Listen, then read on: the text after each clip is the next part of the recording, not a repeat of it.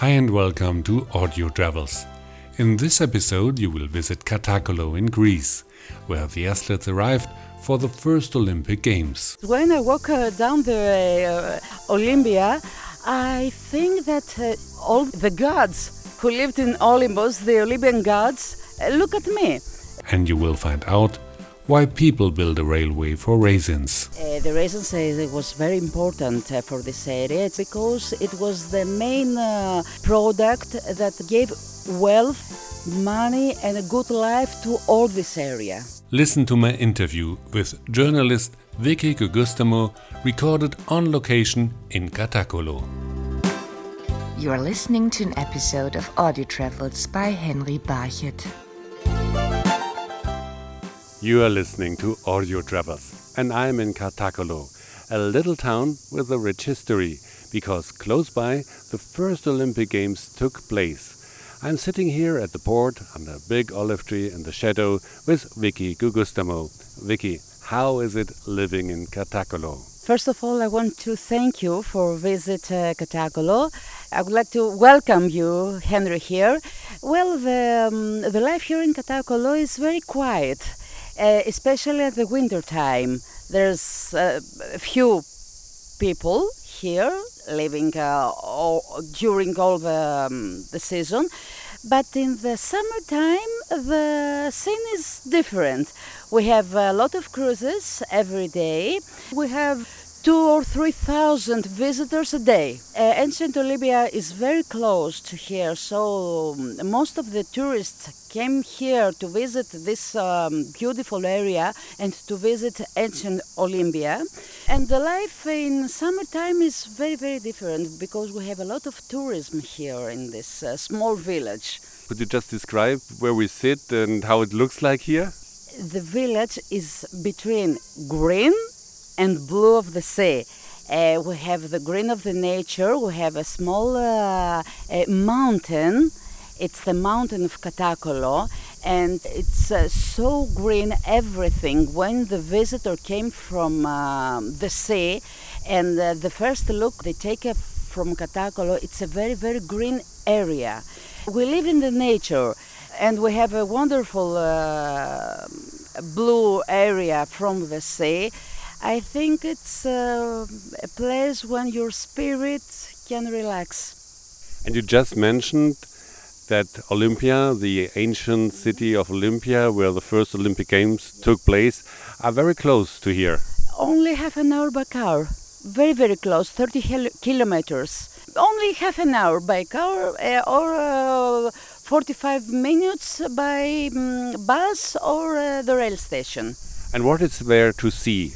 Uh, to see all the ancient uh, area where the ancient uh, the Olympian Games began and born. You can say the um, ancient museum of ancient Olympia, and um, it's a small and very nice village.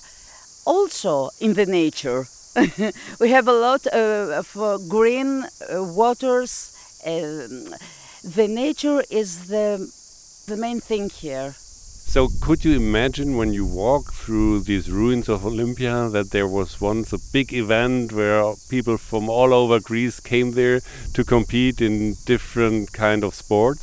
I don't imagine something like that. I imagine something else. When I walk uh, down the uh, Olympia, I think that uh, all the uh, the gods uh, who lived in Olympus, the Olympian gods, uh, look at me. Uh, the Zeus, the Aphrodite, uh, Ira, Hermes, Dias, ναι το είπα, Dias, Hermes, I'm talking to Greece now, um, to Greek.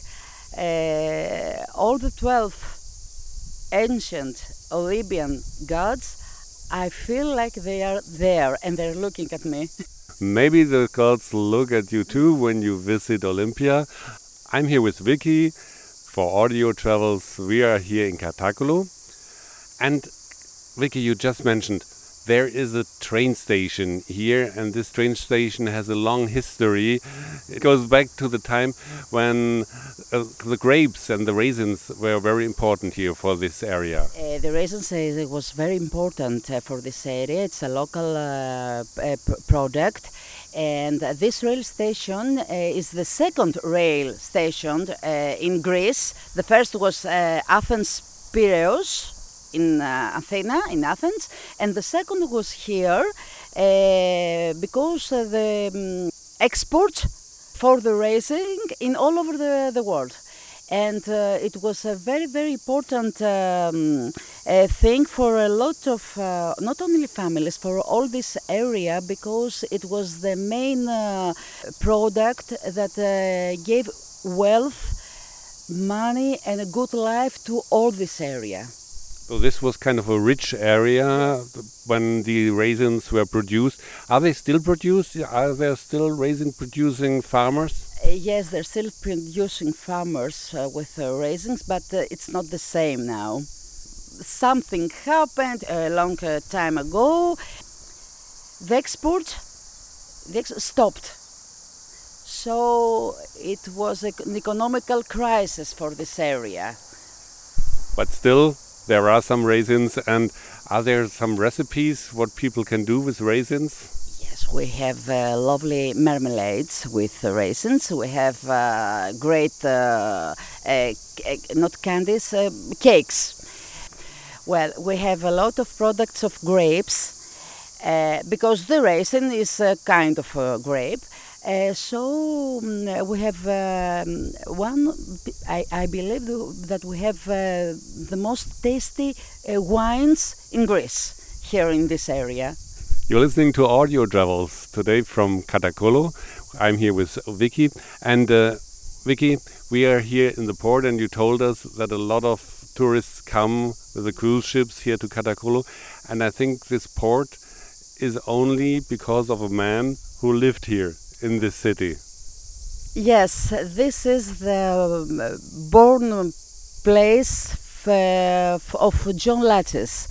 I think that uh, everyone knows John Latsis in all over the world, as Aristoteles Onassis, as, as many great men. Uh, John Latsis born here in uh, uh, 1910.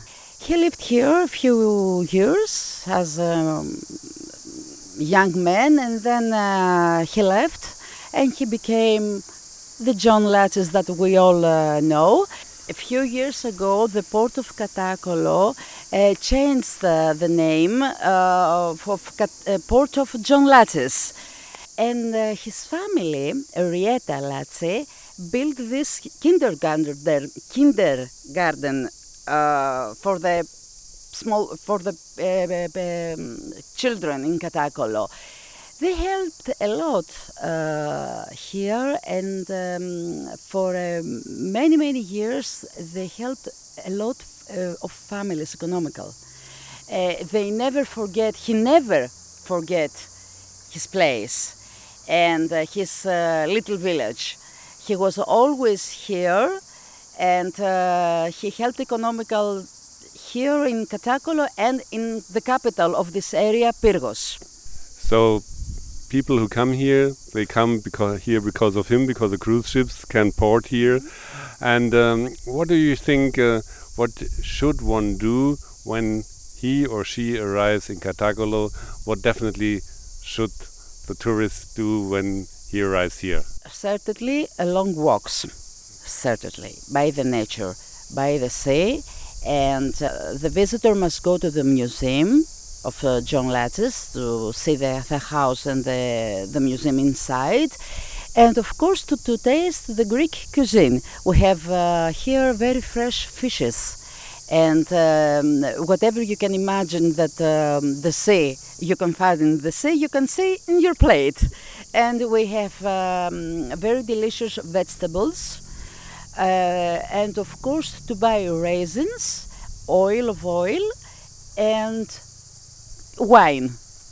Thank you, Vicky, very much for this insight on Katakolo, and I'm sure a lot of visitors will come. Maybe they feel the Greek gods too when they come here. Uh, I want to thank you too, Henry, and I hope that everyone come here in, in Katakolo and visit uh, this lovely place. Thank you, Vicky, for meeting me here in Katakolo.